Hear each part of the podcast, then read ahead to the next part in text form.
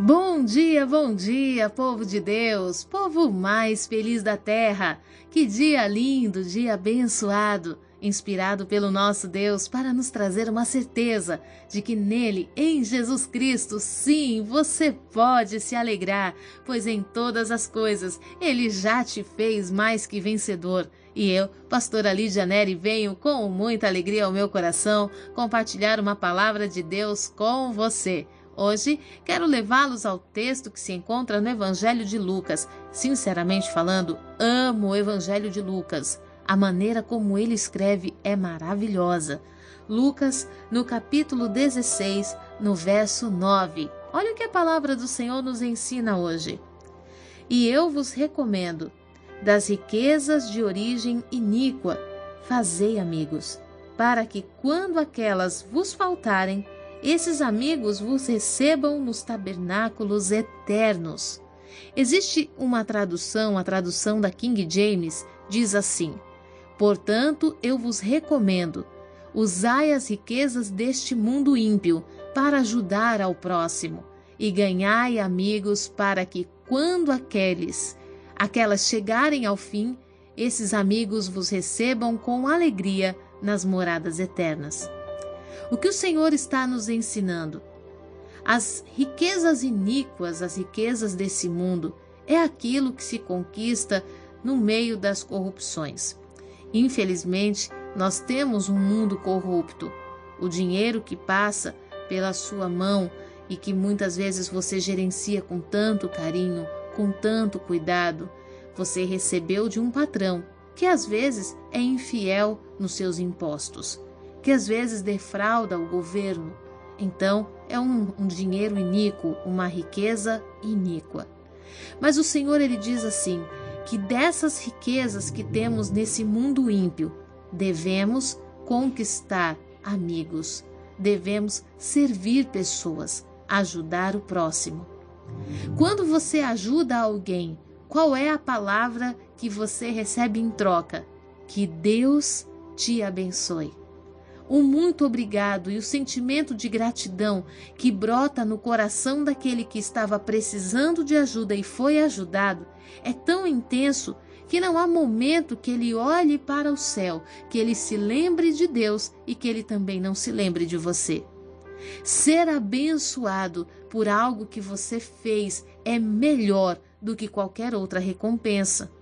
Muitas vezes o erro que cometemos é que quando ajudamos alguém, esperamos de alguma forma algum tipo de retribuição, de favor ou de serviço. Mas na verdade, a melhor recompensa que recebemos é ter alguém que ora por nós com um coração agradecido pelo favor recebido. E a palavra fala que essas pessoas que foram conquistadas, esses amigos que foram conquistados nos momentos das dificuldades deles e que foram servidos por nós como Igreja de Cristo, fala que eles nos receberão com alegria nas regiões celestiais quando as riquezas desse mundo passarem. Ou seja, nesse texto temos duas certezas. A primeira, que as riquezas vão passar. E a segunda, que as nossas riquezas podem levar alguém para Deus. Pois a palavra está dizendo que, quando as riquezas passarem, esses que foram ajudados pelas nossas riquezas iníquas estarão aonde? Nas regiões celestiais, nos aguardando com alegria. Você já imaginou que a sua oferta pode gerar salvação na vida de alguém? Que ajudar ao próximo pode gerar o milagre da vida em alguém? Pode fazer alguém olhar para o céu e dizer: Deus existe, me ama e cuida de mim? Você já imaginou que uma cesta de alimentos pode ser a resposta da oração de uma mãe aflita? Sim. Você já parou para pensar que a sua ação voluntária, sem saber o que está acontecendo, de ir e fazer o, o pagamento de uma conta de energia, pode estar fazendo alguém olhar para Deus e dizer: O Senhor me ouve, o Senhor me ampara, o Senhor cuida de mim. Sabe, às vezes nós não imaginamos o quanto levar o pão para alguém pode fazer alguém enxergar Jesus, Você passa a vida inteira pregando o Evangelho. Você passa a vida inteira falando do amor do Senhor.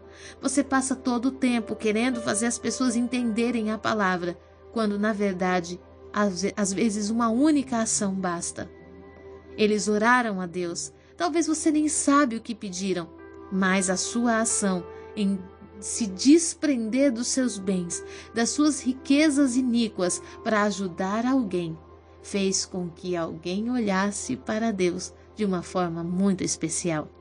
Hoje eu quero deixar essa palavra para o teu coração. Faça amigos das riquezas iníquas, para que, no tempo de, do fim dessas riquezas, você tenha amigos celestiais. Hoje, os teus amigos podem estar precisando de você mas amanhã eles podem ser os teus intercessores para que você se encontre com Deus de uma maneira plena, íntegra e totalmente em paz. Hoje, que nós tenhamos o entendimento da importância de servir uns aos outros, que tenhamos o entendimento da importância que o Senhor delega sobre nós de fazermos amigos nos tempos de, das necessidades, no tempo das dificuldades. Que você não olhe aquele que está precisando como o menos favorecido, mas que você olhe aquele que está precisando como alguém que vai ser o teu amigo intercessor diante do Pai Celestial, em nome de Jesus. Que essa palavra possa arder no teu coração, numa certeza de que se Deus é por nós, quem será contra nós? Se Deus encontra em você um coração disposto a servir, ele certamente enviará todos os recursos e provisionamentos necessários para que aqueles que estão ao teu redor sejam alcançados por Deus através de você. Se permita, permita-se ser usado pelo Senhor. Permita-se ser instrumento de Deus na vida de alguém. Permita-se ser a resposta da oração de alguém. Que Deus use você nesse dia, que Ele use você nessa manhã e todos aqueles que Ele tem trazido à sua memória, não despreze. Ah, não é coisa da sua cabeça, não é um pensamento vago. Não!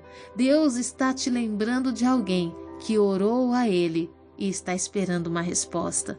Pastora, mas essa pessoa nem sequer pensa em Deus, fala de Deus, olha a vida dela. Não olhe para isso. Não olhe para isso. Não olhe para o estereótipo, porque Deus conhece o coração. Não olhe para as atitudes ímpias. Olhe para o coração. Deus sonda o coração.